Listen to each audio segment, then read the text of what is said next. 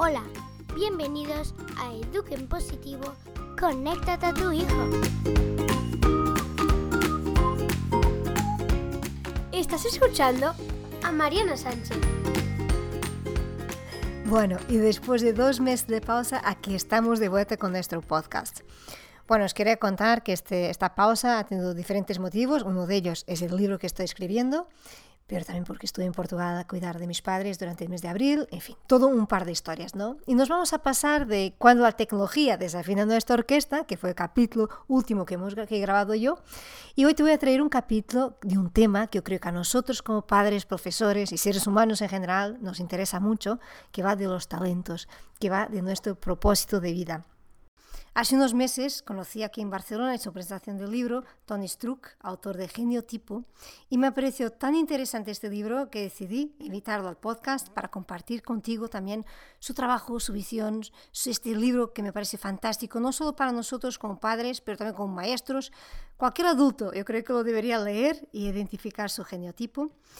Es cierto, y lo vamos a ver esto también en esta conversación, que es un libro que no está hecho para los niños ni para los chicos, está hecho para nosotros como adultos, pero todo tiene un trabajo complementar a este libro de llevar a los colegios, ¿no? ayudar a los chavales a identificar su geniotipo y a tomar esa conciencia, ¿no? que son sus talentos. Bueno, si me acompañas ese tiempo aquí, sabes que para mí las fortalezas, ayudar a nuestros hijos en este autoconocimiento es algo que me parece muy importante. Alineado muy con todos somos música en esta arte de saber escucharnos, de conocernos mejor y creo que te puede gustar. Espero que disfrutes tanto como nosotros y sin más, vamos a ello. Muchísimas gracias, Tony. A ti por invitarme. Por tu disponibilidad. Y Tony, me apetecía mucho empezar primero por presentarte, porque sé, creo que te puedo dar dos categorías. Tú eres investigador y antes de todo eres músico. Bueno, en la música tenemos este lado en común. Eh, en la parte de investigador no tanto, pero yo creo que es muy importante para explicar este resultado fantástico de este libro, que nos cuentes un poquito tu área, tu, tu misión ¿no? en ese papel de investigador. Bueno, es una, es una investigación que nace más de la curiosidad. Mm, como estamos en un mundo donde todo tiene que ser delimitado y tiene que ser comprendido y tenemos que poner unas palabras para que tengan un significado, cuando una persona es curiosa y descubre algo, se le llama investigador. Vale. Mm, pero ni soy científico, ni tengo titulación científica, ni nada. Sencillamente tengo una tremenda curiosidad por descubrir cosas que no comprendo y cuando no las comprendo desde el corazón intento saber por qué no las consigo comprender.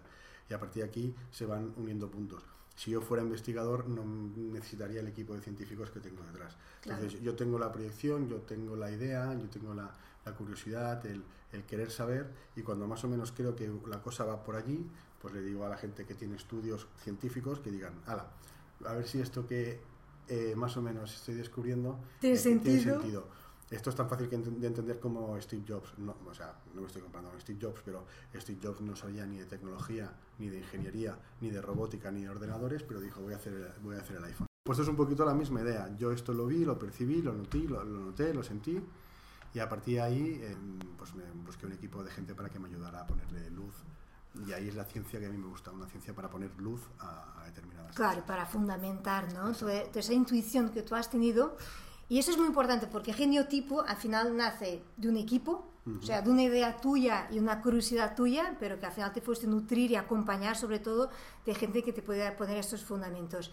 ¿Cuántos años, Tony, has tardado a llegar a estas conclusiones, a este resultado final que nos llega hoy? Lo que es la, conclusión, cuando yo tenía claro qué era lo que era, no más de un año. Vale. Toda la parte científica es la que ya llevamos camino de 11 años o 11 años ya.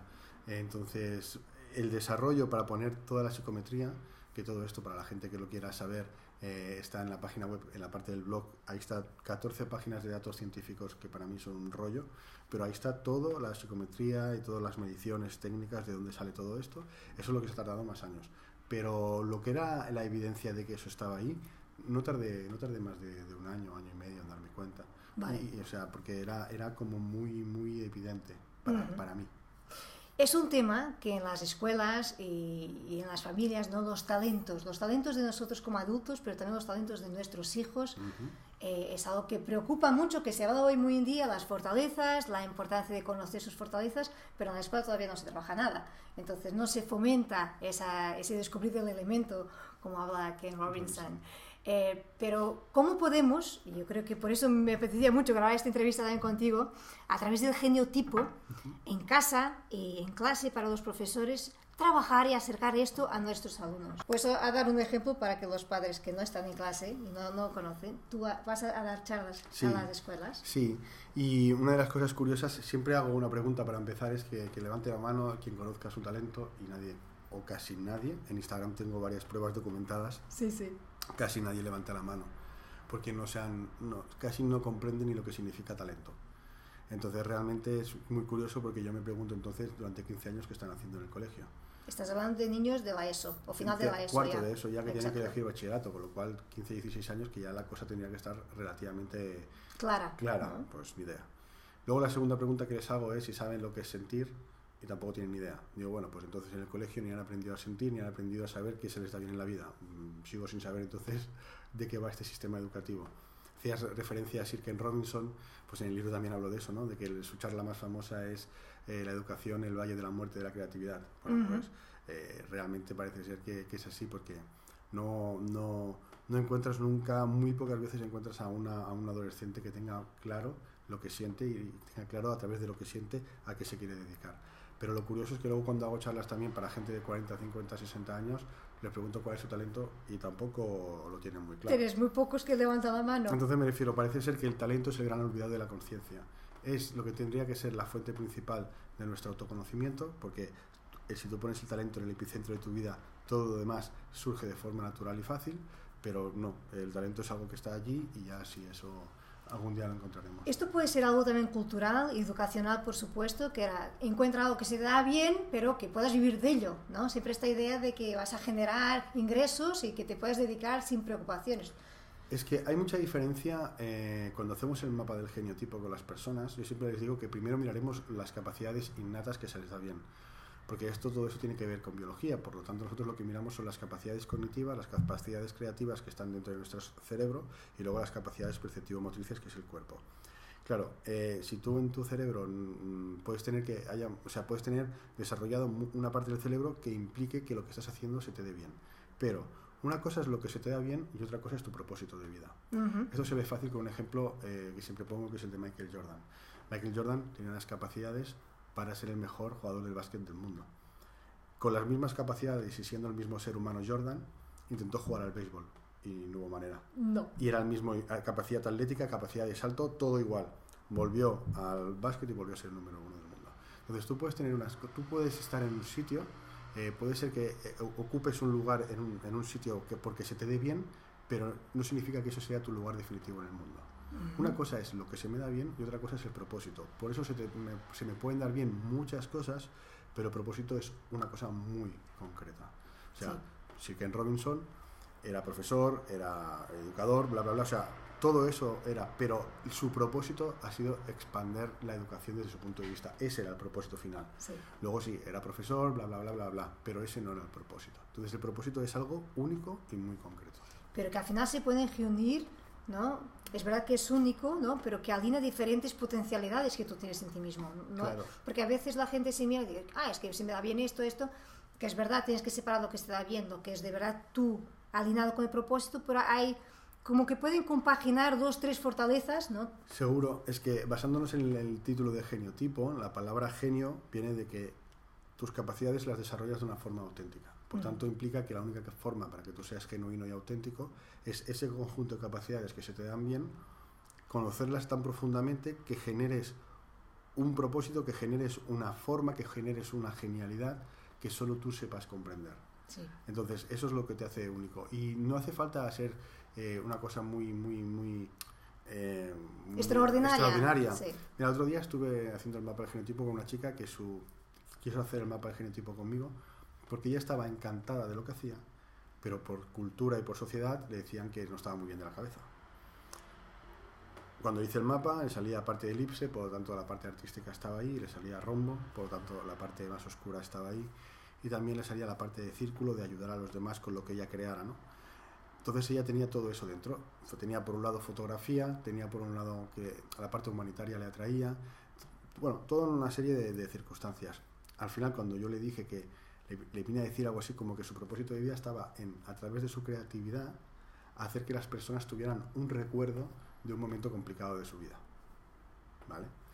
Claro, pues ahí es cuando ella me dijo, vale, menos mal que me dices eso, me quedo tranquila, porque su propósito, o sea, lo que ella es feliz haciendo y, y la hace única, es que ella fotografía a niños que nacen muertos. Wow. Para que luego los padres Este tengan pelos de punta. para que luego los padres tengan un recuerdo de ese momento. Los pone bonitos, los pone guapos y les hace la foto. Claro, es un propósito muy concreto. Tú no, Muy naces, tú no naces diciendo voy a fotografiar fetos muertos. Claro. Pero con el tiempo la vida te lleva ahí. Y ella, lo mejor de todo, es que estaba en paz con eso. Su no paz venía de que la gente le decía, tú no estás muy bien de la cabeza para hacer esto. ¿No te duele ver cómo sufre? ¿No te duele cómo llorar? ¿Cómo eres tan fría? dice, no, todo lo contrario. Lo que estoy buscando es que las personas se puedan llevar esa emoción. Es que todo, bueno, eh, ahí vas a entrar en otro tema, pero antes yo quería explicar, la gente que nos está escuchando, las madres y padres y profesores, van a pensar, pero hablas de círculo, hablas de elipse. Al final tú has catalogado estos nueve genotipos que, va a ser, que podéis encontrar en el libro, las formas geométricas. Hablaremos un poquito más adelante de eso, porque al final cada uno tiene su genotipo, cada persona que viene a este mundo, y, y ya estamos entrando tan en tema que digo, la gente que no conozca el libro va a pensar, no entiendo nada de esta conversación. Entonces vamos a volver un poquito atrás y entender que en este libro están descritos nueve genotipos, a cada uno has atribuido una forma geométrica para que sea más fácil todavía de entender, ¿no? O de, de entender no solo para identificar como que nos gusta tener una imagen, ¿no? Un número como en el diagrama y aquí tenemos una forma geométrica. Pasando así, que hay infinito, hay círculos, hay rectángulo, hay triángulo, cada uno tiene una- un propósito muy particular y ya entraremos un poquito más adelante en ello, pero también es verdad que cada uno tiene una sombra y una luz, ¿verdad? En, esto, en el libro explicas eso, que es decir, que nosotros podemos identificar nuestro propósito, sabemos qué estamos haciendo, pero podemos caer en ese lado menos bonito, más de Sí. sombra, ¿no? Básicamente es que, aprovechando esto que me estás diciendo, lo que diferencia el geniotipo, por ejemplo, del enneagrama o de cualquier teoría de la personalidad es que al geniotipo, es decir, al talento, no le interesa nada la personalidad. Como tú seas, me da igual. Ok, Es muy fácil de entender. Eh, Bruce Springsteen, John Bon Jovi, Axel Rose, Miguel Ríos, todos son cantantes de rock, por lo tanto su talento es cantar rock. Pero luego cada uno es de su padre y su madre, de una nación diferente, uno es más adicto a ciertas sustancias, otro menos, el otro es homosexual, el otro está... Es que me da igual. Claro. Por lo que la gente lo admira es por su talento. Entonces, aquí la personalidad te importa poco. Otra cosa es que la personalidad dé matices a tu estilo final. Ok, pero si tú vienes a ser cantante de rock, da igual, de donde seas, de donde procedas. El caso de Freddie Mercury era de la India y tuvo que mu- mudarse a Inglaterra. O sea, da igual, al final, si tienes que hacer lo que tienes que hacer, lo harás. A que tu padre te esté machacando, que esto no, que tal, pues cual. Esa es que otra cosa que has hablado hace poco de la influencia del exterior, exterior ¿no? Ujú. De cómo te ven tus compañeros, de lo que te comentan, de que comentamos nosotros a veces como padres, ¿no? Ah, eh, que, que eso es una pérdida de tiempo, que eso no, no te lleva a nada y que vamos afastando mm, a veces un potencial muy importante que tienen Exacto. nuestros hijos, ¿no? Imagínate que Freddie Mercury le hubiera hecho caso a su padre. Nos Exacto. hubiéramos perdido el mejor cantante o uno de los mejores de la historia del rock. En fin, eh, entonces a raíz de eso, el genotipo es talento, por lo tanto no le interesa la personalidad. ¿Qué sucede? Que cuando tú no comprendes tu talento, porque estamos hablando de biología, por lo tanto cuando tú no comprendes tus capacidades innatas, tú imagínate que en tu cerebro tienes una capacidad cognitiva en forma de alas que puedes volar, pero tú eso lo desconoces. Claro, automáticamente te genera una frustración porque tú no sabes que puedes volar. Y como no entiendes por qué tengo ese vacío, porque no conozco la sensación que puedo volar, automáticamente intento explicarme eso o autoconvencerme de que ahí está pasando algo y ahí es donde empiezo a generar la personalidad, o sea, la sombra, que es un constructo mental que compense el no conocimiento o el no descubrimiento o el no potenciar mis capacidades. Claro. Y que en el libro, después de cada geniotipo de presentar, tú haces un pequeño test, ¿no? Donde la gente puede identificar y con este test más o menos eh, su geniotipo. Pero volviendo a la educación y volviendo a los niños y a los adolescentes, sobre todo porque cuando eres muy pequeño, tú te estás observando, sobre todo tú como madre y padre, estás observando que se le da bien, que le cuesta, que, que hace de una forma espontánea, sin, sin dificultad ninguna. Pero ¿cómo puedes a esos niños que entren en esta etapa de decidir por dónde voy a tirar los tiros de mi vida, ¿no? niños de 16, de 15 años, ¿qué les dirías? ¿Cómo les podrías ayudar a descubrir y a alinear un poquito ese Mira, talento que tiene nato? Esto es una de las cosas que más nos está moviendo ahora. De hecho, hemos creado la asociación Educa tu Talento para empezar a trabajar en colegios. Y, empezar a introducir una asignatura que se va a llamar talento y educación emocional en los colegios, por fin. Em, empezamos en el que viene. Pero, con una de las cosas que nos topamos es que este test científicamente eh, tiene un 95% de fiabilidad a partir de 16 años para arriba. De 16 años para abajo no tiene ningún tipo de fiabilidad porque no se entienden las preguntas, porque no tiene la experiencia suficiente de vida. Hay, hay, muchos, hay muchos factores extraños, ¿no? Bueno, extraños, hay muchos factores que aún una persona no tiene suficiente desarrollo para poder contestar. Entonces, hace un tiempo que con el equipo estamos buscando la manera de que eso se pueda adaptar a, a, a jóvenes, o sea, a adolescentes muy, muy adolescentes, incluso a niños. Claro, yo no le puedo preguntar, una de las preguntas es, ¿te atrae la muerte? Yo no le puedo preguntar a un chaval de 8 años si te atrae la muerte, porque quizá no saben lo que es eso. Entonces estamos buscando como a través de juegos y tal, ya empecemos a ver que uno es más organizado, menos organizado y a partir de ahí, pero estamos en ello. La otra cosa es que estamos viendo a través de neurociencia cómo reacciona el cerebro dependiendo de tu creatividad y también estamos empezando a tener resultados que cada genotipo con, concuadra con una parte del cerebro que se mueve más a otra. Pero claro, yo no puedo ir a un niño de 5 años y ponerle un casco para decirle que no. hacer aquí. Entonces, eso es un tema que estamos trabajando. Ahora bien, a partir de que comprenden un poquito, 13, 14, 12 años, eh, hay una cosa que es inequívoca para todos. En el fondo, el talento no es otra cosa que el canal que tu conciencia utiliza para cumplir con tu propósito aquí. Es decir, tenemos que tener claro que existimos porque tenemos un propósito.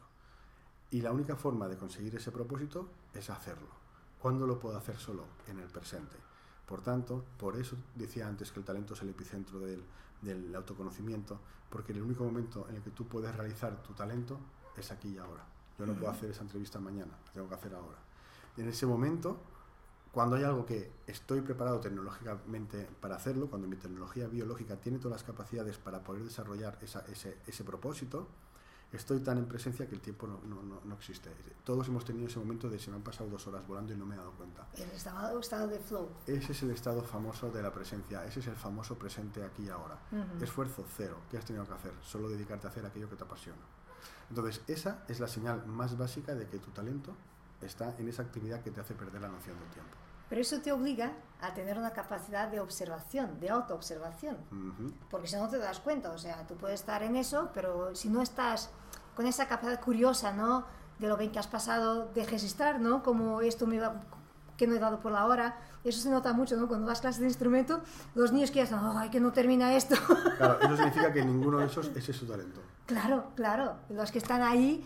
Pero yo creo que hoy en día pasa otras cosas también con estas influencias y con esta falta de espacio, tanto en adultos como en más pequeños, para quietud, ¿no? para estarmos con nosotros mismos. Esto está siempre haciendo, siempre haciendo cosas, no te da ese espacio para escucharte, observarte. Entonces, verdad que eso lo voy a concluir. Aún niños, que porque he visto con alumnos que tienen un talento increíble para música y para tocar, esa agitación, ese ruido que llevan del día a día, no les permite, cuando llegan, de estar, de disfrutar, porque no tienen ese, ese espacio eso forma parte del sistema este de educación en el que estamos. Eh, hay que hacer, hay que hacer, hay que hacer y todo hay que hacer desde aquí, nunca desde el corazón, siempre hay que hacer desde la mente, hay que llenar el tiempo. A lo mejor estos niños se les llena el tiempo porque los padres no los pueden atender porque trabajan, porque tienen que tener un dinero para llegar a final de mes, entonces no pueden estar con el hijo y si no se va la abuela y la abuela no puede con el niño, entonces lo apunta a básquet. Y al final es todo un sinsentido que hace que nos perdamos. Justamente uno de los grandes problemas que tiene el ser humano es que como no, sabe eh, eh, básicamente cuál es su propósito, intentas dividir su vida en trocitos. No has escuchado nunca que mucha gente te dice, a mí me gustaría tener éxito en la vida profesional y en la vida personal. La pregunta es, ¿qué pasa que tienes dos vidas? como que no si fuéramos uno solo. Mariana es Mariana, no está la Mariana profesional y la Mariana personal. En el momento que tú divides la Mariana profesional y la Mariana personal, eh, ya tienes, o sea, no gestionar una vida, tienes que gestionar dos. Mm. Pero es que luego está la Mariana de relaciones personales, la Mariana amante, la Mariana con la pareja, la Mariana madre, la Mariana, claro, no me da la vida para atender todas las Marianas. ¿Qué hace esto? Explota y ansiedad. Si yo estoy en una sola cosa, entonces todo tiene un sentido y todo tiene un fluir. Pero claro, esto a los mayores ya casi nos parece imposible porque llevamos tanto tiempo viviendo en este sistema caótico que no nos puede no, podemos y por eso cogemos a los retoños y les hacemos lo mismo que entren otra vez en este caos. Y ahí qué pasa que si estoy trabajando de 8 a 5 de la tarde en algo que a mí no me guste, que no me hace feliz, pero que me levanto todos los días a hacerlo, aunque no me haga feliz, que es una locura máxima, luego me quedan 6 o 7 horas de vida, de, de día, para atender al resto de cosas que sí que me hacen feliz.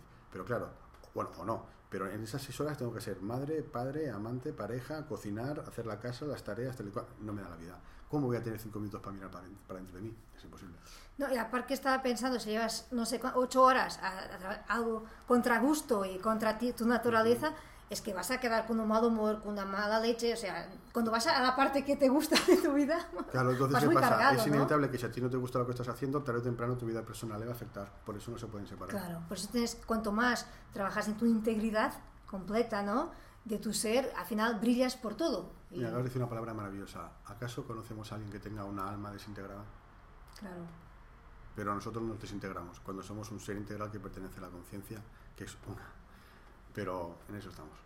Yo eh, así aparte Jesús me ya un poquito para pensando muy en mi observación de maestra y con todo lo que nos has explicado, Tony.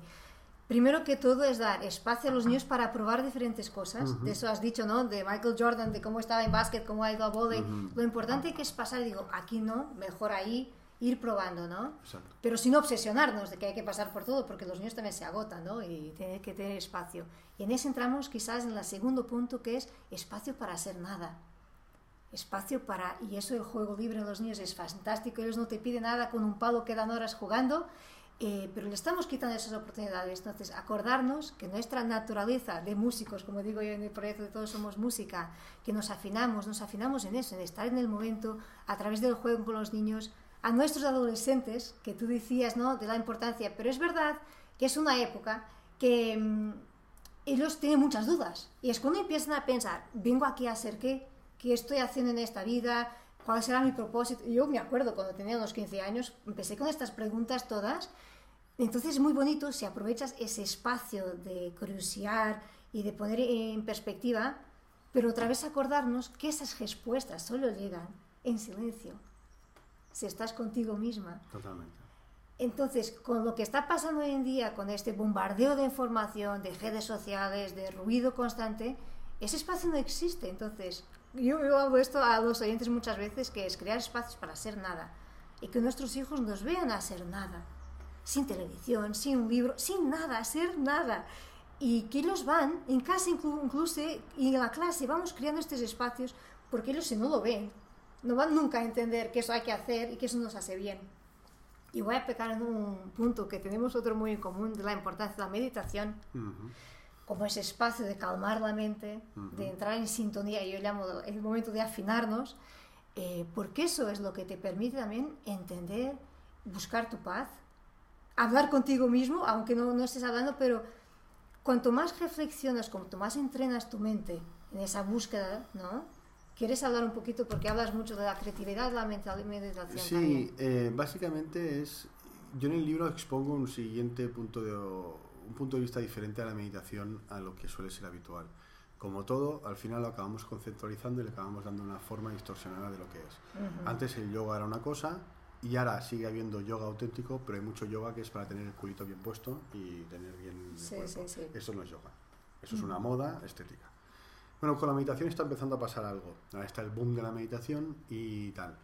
Bien, yo cuando hago un taller de meditación, la primera pregunta que hago siempre es, ¿tú por qué has venido a meditar? Y casi todo el mundo te responde, porque ahí encuentro paz, ahí soy yo, ahí me encuentro conmigo misma, porque ahí todo está bien. Entonces le digo, entonces eh, tú meditas media hora al día y en esa media hora estás bien, eres tú, estás en paz y eres feliz. ¿Y el resto del día qué haces? Entonces, meditación no es un ejercicio que se hace solo para 10 minutos y ahí está toda mi vida y el resto de la vida la sobrevivo. Porque entonces no tiene sentido. La meditación es el estado natural del ser humano. ¿Por qué? Porque para meditar, la forma de meditar es entrar en respiración. Por lo tanto, tú respiras todo el día. Por lo tanto, podrías estar de una forma natural meditando. ¿Cómo se medita? Constantemente, prestando atención en todo momento en eso que hago.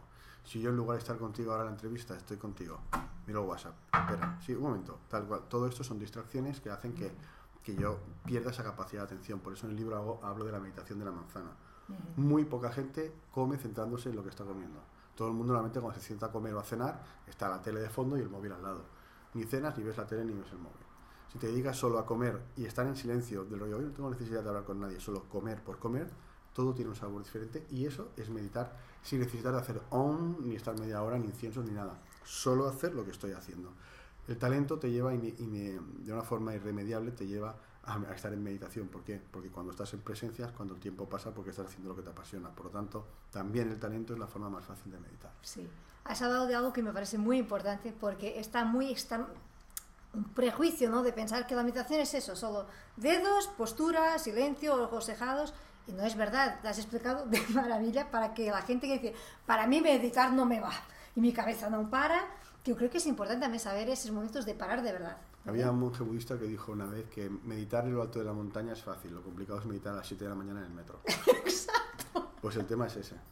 Sí, sí, pero y los niños, que a veces no dicen, "Ay, no voy a sentar el niño, sí, pero cuidar de una planta, estar tocando su instrumento, es hacer lo que está haciendo, ¿no? Solo con esto, con esta atención plena, eso es meditar. Lo que sucede es que esa atención plena en las cosas de la vida, como por ejemplo comerse una manzana, es algo que a todos se- es fácil de hacer, pero en cambio cuando a una persona se le obliga a hacer algo que no siente, es imposible que esté en la presencia. ¿Por qué? Porque lo que quiere estar es en ausencia. Estos niños que vienen a hacer música contigo, que es porque los padres, para que a ver si así aprenden algo, pero no les motiva nada, ese, ese- esa hora es un infierno, es el, cuando el tiempo Conmigo relativo. quedan dos clases, ¿eh? Porque Sí. a la segunda digo, Pues, pues eso, es que no, no, no va contigo, no estás sacando nada y ahí es todo lo contrario. Entonces, en ese momento que me están obligando a hacer eso, no es que no conecto, es que intento desconectar todo lo que puedo de mí y me voy. Y ya automatizo tanto el me voy, que al final toda mi vida es me voy. Te confieso que a mí como profesora me preocupa más esta desmotivación en niños que tienen talento, ¿vale? No, no estamos hablando de los niños que no es su geniotipo que deberían ir a otra cosa, no, ellos que de verdad tienen talento, pero con esa incapacidad de estar, de disfrutar, porque su mente, esta multitarea que vamos todos, no les permite estar de verdad, entonces casi que necesitamos crear un entrenamiento, ¿sabes? Para seres humanos. Por- por- totalmente, por eso eh, cuando voy a los colegios te decía que la primera pregunta es el talento y la segunda es el sentir. Es decir, toda la propuesta educativa que nosotros estamos ofreciendo, la primera de todas es romper con todas las limitaciones per- personales, eh, con mentales, eh, con entorno, con apegos, porque si no sientes, a partir de aquí no hay nada que hacer.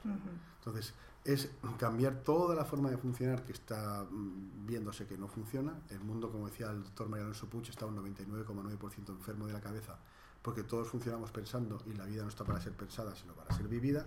Entonces nosotros estamos intentando en los colegios introducir que vivan y que sientan, y a partir de lo que sientan tal. ¿Por qué? Realmente es un trabajo muy complicado. O sea, es fácil señalar que el sistema educativo tiene la culpa, que por supuesto, pero cuando también entro en profundidad y analizamos, no es fácil, porque eh, eh, el otro día estaba en una escuela donde una niña súper bonita eh, se puso a llorar y me comentaba que, ella todavía tenía claro que quería cantar y que le encantaba cantar y que le apasionaba cantar y que siempre había, así, había sido así. Y le dije, bueno, ¿y por qué no lo haces? Dice, no, es que mis padres, digo, ya empezamos. digo, tus padres te han dicho que eso no es bueno. Y no, fue más sutil. Fue, no, no, si mis padres me apoyan. Digo, bueno, ¿y cuál es el problema? Dice, no, que el otro día me dijeron que, que, que, que genial, que me apoyan en todo lo que sea cantar, pero que yo intente probar otras cosas para ver si hay algo que me guste más. Y ya me han generado la duda. Ajá. O sea, fíjate qué sutil y Sí, qué fácil es que se vaya a la mierda todo. Porque yo tampoco veo que el padre ahí haya hecho algo relativamente mal. No. Decirle a tu hija, oye, prueba mejor otras cosas, porque en ese probar a lo mejor encuentras otro camino. Pues eso ya le ha distorsionado el plan de su vida de ser cantante. Ya le ha puesto la semilla de la duda. Entonces es muy sutil y es muy complicado, porque nuestros padres son nuestros referentes. Vale, entonces, para que los que eh, quedan curiosos, vamos a hacer un repaso final, muy rapidito, de los nueve genotipos que existen, para que si algún en casa ya dice, uy, pues me identifico por ahí, saber que en tu página, tú quieres decir la dirección para que se quiera encontrar el test Sí, y eh, descubrir. bueno, lo más fácil es que se compren el libro que está el código QR que les lleva al test. También es verdad, ya que al final del libro, yo lo tengo, Sí. eh, os lleva, porque este, o sea, yo creo que es muy importante el libro, y por eso yo subliño aquí que este libro nos ayuda mucho. Primero, porque en cada eh, genotipo tú hablas un poco de, de qué va, y eso ya te ayuda a identificar o no, aparte del test, porque el test que está en el libro, al final de todo, es corto, está más para adultos que para chavales y niños, eso hay que explicar para que luego no Bueno, tengan una no, el, el, el, test que hay al final de cada capítulo es un poco a modo juego que fue idea, Sí. fue idea del Miralles para que cuando se acaba el capítulo sepas si más o menos los tiros van por ahí. Pero detrás de ese test no hay ningún tipo de ciencia ni estudio. El científico y el que es auténtico, que tiene un 95% de fiabilidad, es el que está en el código QR, que es el que haces en el ordenador. Vale, vale, vale. Que más o menos puede cuadrar, pero también hay gente que a veces le ha salido uno círculo y luego hacen el código QR y le sale cuadrado, que es todo lo contrario. Y dices, hostia.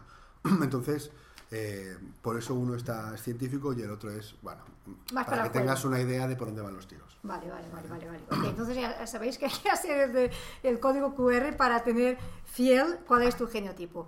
Empezamos por el primero, que es el infinito. ¿Y ¿Qué, qué es un genotipo infinito? Si quieres, te digo una frase como titular de cada uno, Vale. si no es muy largo. Infinitos son los maestros de vida. Ejemplo, eh, muy empoderado un Buda, o en la, en la gente que conocemos hoy en día, un Sergi Torras, por ejemplo. Vale. Son gente que han venido a, eh, a- a ayudar a los demás a que saquen lo mejor de sí, les acompañan, sabiduría, conciencia. Esos son infinitos. Mostrar caminos, ¿no? Maestros, profesores. Vale.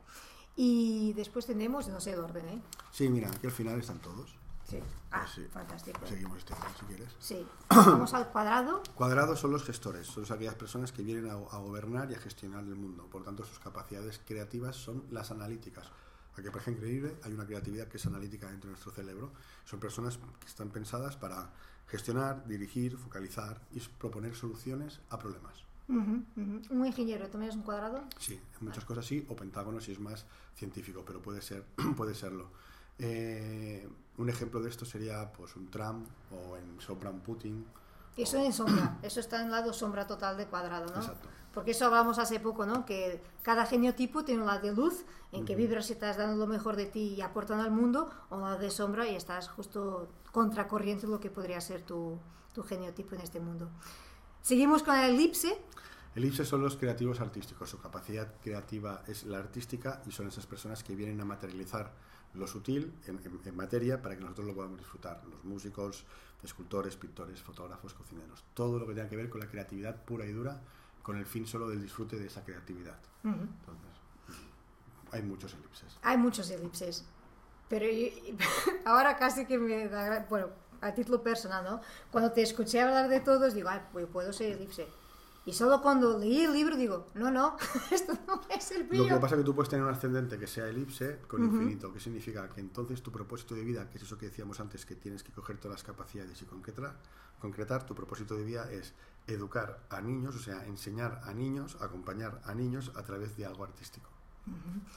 Y esto es muy curioso, pues ahora solo para explicar, yo cuando me fui a, a estudiar, empecé comunicación, luego me fui a educación, porque sentía, y, y a mí el piano me salía muy fácil. Mi profesor me decía que tú eres un Mozart. Yo tenía 12 años, digo, "Pues se me da bien. Me sentía en flow total, ¿eh? Pero algo en mí siempre me decía, pero yo no quiero ir al escenario, yo lo que quiero es enseñar a otros. Pues eso es. ¿sabes? Entonces ya tenía claro y ahora cuando crucé mis dos mundos y me fui a infinito, pero para enseñar a ser músicos en la vida. O sea, Exacto. después de 20 años dando clases de música, ahora me doy un giro. Exacto. Si solo fueras infinito, faltaría algo para completar tu propósito. Cuando es infinito con la parte artística, eso ya se acerca a tu propósito porque solo lo haces tú. Claro. Eso es lo, la- lo que, los matices que van aportando cada uno de los genotipos. Pues es una búsqueda constante. O sea, si me hubieras dado este libro hace 10 años, yo quizás te tardaría mucho. Digo, cada vez, si diera un euro por cada vez que me dicen eso, no es que es verdad. Es o verdad. sea, no es tan fácil. Pues yo entiendo que a los niños de 15, 16, a los chavales, no les sea obvio cómo descubrir su genotipo, porque esto, el camino te, abre- te enseña, ¿no? Te hace descubrir. sí no. O sea, sí por todo el sistema educativo que hemos dicho antes, pero el talento es innato como el sentir, como, o sea, al igual que no sabemos amor y no sabemos lo que es una pareja y, y venimos, o sea, yo no tengo amor a partir de los 14 años, yo tengo amor nada más nacer, Claro, pues claro. tengo el talento nada más nacer, pero estamos tan perdidos que entonces tengo que ir descubriendo poco a poco cuando viene de serie. Sí, sí. El amor, el sentir, el talento, el instinto, la intuición, todo eso viene de serie. Y sobre todo para mí, yo creo que lo más bonito eh, de tu libro también es cuando tú de verdad estás alineado con tu genotipo, es que tu luz sale por todas partes. Y, aquí yo creo que da mucho conforto a los que hemos hecho ya un buen trabajo de autoconocimiento, es que dices, ¡wala! Ahora estoy donde tengo Es que que la estar. gracia de eso es que darnos cuenta que el fondo del talento, aunque parezca increíble, no es para mí, sino para los demás. Claro, es que es así. Si tú coges una fruta, ¿cuándo la fruta tiene sentido? Cuando te la comes y disfrutas de su sabor. Si solo se quedara en fruta ella misma sin ser disfrutada por otros, esa fruta perdería todo su sentido, todo su, su propósito de existencia. Por nosotros es igual. Mi propósito es que lo que yo hago y me hace sentir bien, porque por eso he venido con ese propósito, me hace sentir también que da respuestas a otras personas. Es lo que yo llamo ser orquesta, que nos afinamos hacia adentro para saltar música hacia Mm. Exacto. afuera. Sí. sí. Bueno, seguimos con el triángulo. Triángulos son los agentes de marketing, los comerciales, los que eh, tienen, son personas que ven oportunidades de mercado, básicamente los agentes de, por eso, agentes comerciales y vendedores. Que tienen mucho ojo, ¿no? Mucho. Tienen las tres, es el único genotipo que tiene las tres capacidades innatas biológicas, la creativa, la artística y la analítica. Por eso tienen la capacidad de empatizar mucho o también de crearte un escenario y manipularte por donde quieran, porque son sumamente inteligentes. Vale. Bueno, inteligentes somos todos, ¿no? Sí, totalmente de acuerdo, pero ellos es como que como tienen las tres capacidades, eh, por ejemplo, a una elipse, a ti, por ejemplo, y a mí, que también tengo parte de elipse, el tema de las tareas administrativas, como que no.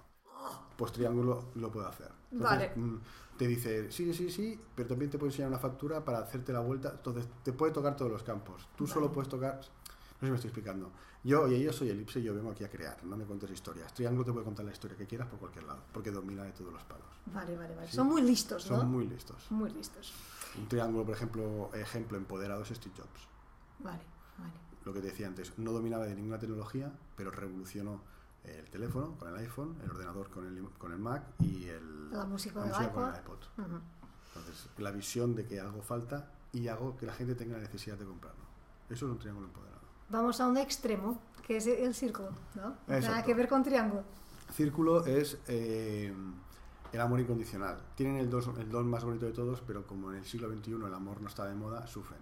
Es decir, su capacidad innata es una creatividad que procede del corazón, que la neurociencia ha estudiado, que es un puente neuronal que hay entre el cerebro y el corazón, y es la creatividad intrínseca e intuitiva, que la ciencia lo relata como una creatividad que no tiene un lugar de nacimiento ni un origen concreto, sino que sucede de forma espontánea. Claro, para eso significa que tienes que estar muy alineado contigo y tener mucha autoestima para dejarte llevar constantemente por tu intuición. Claro, que es lo contrario del amor, el miedo. Vivimos en la época del miedo, les cuesta muchísimo. Claro. ¿Y cómo cambian eso? Pues me saben mal y soy más de dar que de recibir y todos para los demás y yo no valgo para nada. Sí, los círculos se tienen que cuidar mucho, Mm, ¿verdad? muchísimo. Porque para estar bien alineados y no se dejen queimar y dar demasiado y se anular, pues tiene que, que entrar ese equilibrio, ese punto mágico, ¿no? Exacto. Vamos con los rectángulos. Rectángulos son unos grandes segundos de a bordo, es decir, todo presidente necesita un vicepresidente. Pues ellos son los vicepresidentes. Son, están encantados en acompañar constantemente a otras personas y en formar grupo y tener trabajos que so- pueden ser de muchísima responsabilidad como funcionarios, pero que nunca van a estar ni proponer nada novedoso, sino que tienen que cubrir la base porque también es necesaria. Vale. Entonces las pirámides no existirían sin los rectángulos. Y están como los bastidores, ¿no? Es la gente Exacto. que hace que todo funcione, pero no son los que suben al escenario. A ti y a mí como elipse, si nos pusieran a construir eh, pirámides, diríamos, ya vas tú y eso. Ya. Pues ellos no tienen ningún problema. Ni Vale. ¿Y el pentágono? Los científicos. Lo que me decías antes de un ingeniero, pues un ingeniero, un telecos, un médico, un, un físico, un químico, un astronauta, todo lo que tenga que ver con ciencia. Que analizan todo. Análisis, sí, su cap- capacidad también es la, la- la analítica y la capacidad de focalizar también. Vale.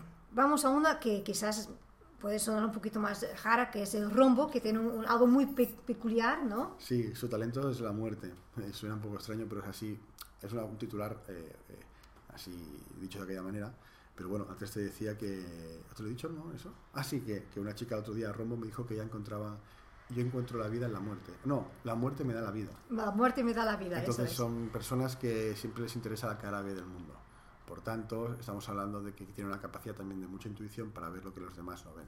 Porque siempre están pensando que hay algo más allá. Y entonces son gente que pueden ser tanto como mediums, como videntes, como tarotistas, pero también pueden ser escritores del oculto como Stephen King, eh, eh, Tim Burton, ese tipo de, oscura, eh, el cantante Kurt Cobain, que, que tenía esa forma de cantar a la depresión, que luego se suicidó porque estaba atraído por eso. Son esas personas que mm, les atrae más el amor, o sea, es curioso porque son puro amor, pero no desde la luz, sino puro amor desde la otra parte de la luz, o sea, la parte de la sombra que es amor igual. Y ellos lo aceptan, la reconocen y te la muestran. Lo que nosotros no queremos aceptar porque es oscuridad, para ellos eso es lo normal. Es lo que les da satisfacción, Es ¿no? lo que les da. Para que, claro, cuál es el de esto que se sienten bichos raros muchas veces. Claro, que no pertenece a este mundo, que No está en otra, este mundo, otra dimensión. Exacto. Y terminamos con algo que es más fácil de entender por el nombre, que son las estrellas, ¿no? Estos que de un ay ya saben que son. Sí, básicamente Estrella era, era... Estrella engloba todo, ¿vale? ¿Qué quiere decir eso? Todos tenemos un talento innato, por tanto no tendrían ninguna cosa especial. ¿Cuál es la diferencia? Que ese talento es tan heavy, es tan, tan, tan, tan evidente como Michael Jackson, como ese tipo de gente que ya a los 3-4 años, como Messi, ya está ahí. O sea, no hace falta romperse mucho la cabeza, está ahí. No, no te des más vueltas, vete por ahí y ya está. Entonces esas personas eh, están muy conectados con la conciencia. Eso quiere decir que cuando sienten algo son imparables. O sea, yo voy a ser esto y punto y me da igual lo que me digas.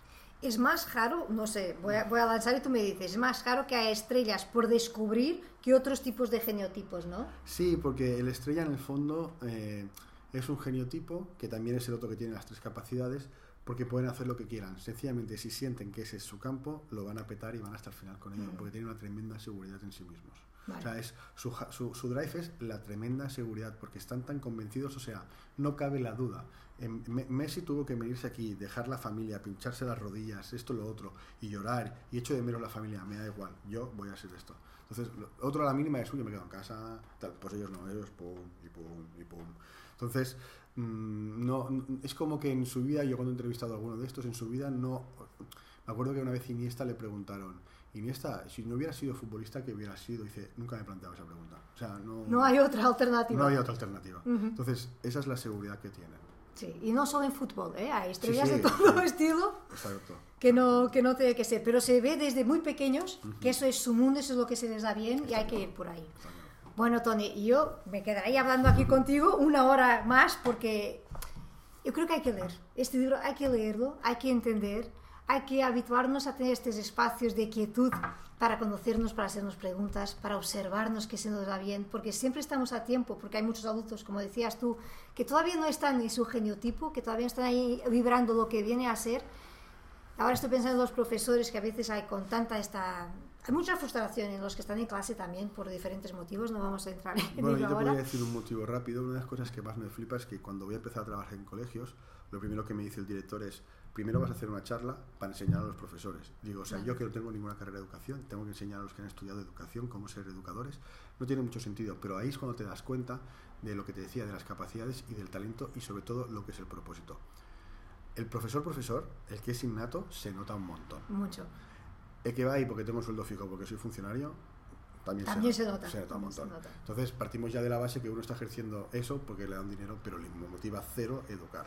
Pero también te voy a decir que los que tienen mucha motivación, los que tienen mucho talento para eso, con tanta burocracia, con tanta cosa, se Claro, quema mucho. Totalmente de acuerdo. Y con la falta de reconocimiento que hay con esta profesión, al final tú puedes ser de verdad uno y vas a encontrar otros caminos para ser maestro y para ser profesor, Exacto.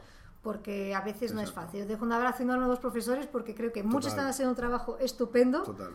de muchos desafíos que tenemos hoy a nivel social y así yo os invito mucho a, a conocer el libro de Tony, de Geniotipo.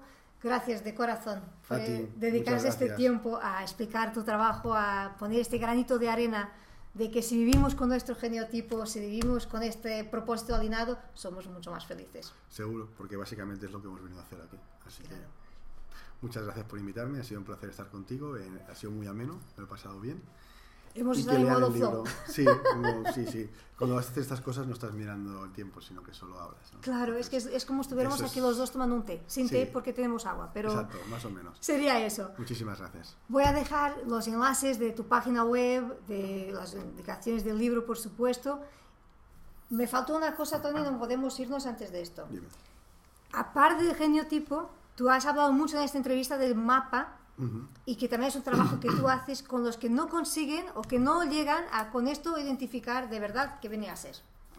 Bueno, mira, te agradezco porque básicamente lo, lo- lo podemos solucionar rápido y es que cuando hacen el código QR del libro y hacen el test del geniotipo, reciben un vídeo de respuesta. En ese vídeo de respuesta ya les explico lo que es el mapa.